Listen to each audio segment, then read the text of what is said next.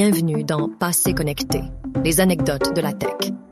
Plongez dans les coulisses captivantes de l'histoire des technologies avec mon carnet.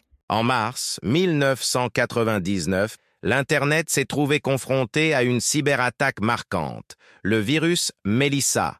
Conçu par David Lee Smith, ce virus a été propagé via un groupe de discussion sur America Online sous la fausse promesse de donner accès à des sites pour adultes.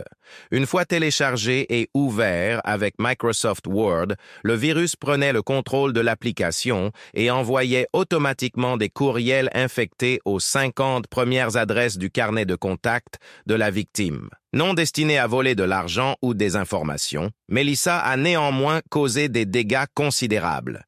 Plus de 300 entreprises et agences gouvernementales ont vu leurs serveurs de messagerie surchargés. Certains ont même dû arrêter leur système pendant un moment.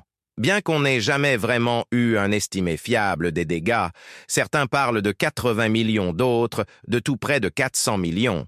La véritable nuisance de Melissa aura été d'engorger massivement les systèmes de messagerie, perturbant ainsi les communications électroniques à une échelle mondiale. Rapidement identifié grâce à la coopération entre AOL, le FBI et la police du New Jersey, Smith a été arrêté et condamné à 20 mois de prison fédérale et une amende de 5 000 dollars. Cette attaque a été un électrochoc pour le grand public et les autorités, soulignant l'urgence d'améliorer la cybersécurité. Peu de temps après, le FBI a créé sa propre division cyber, renforçant ainsi sa lutte contre la criminalité en ligne.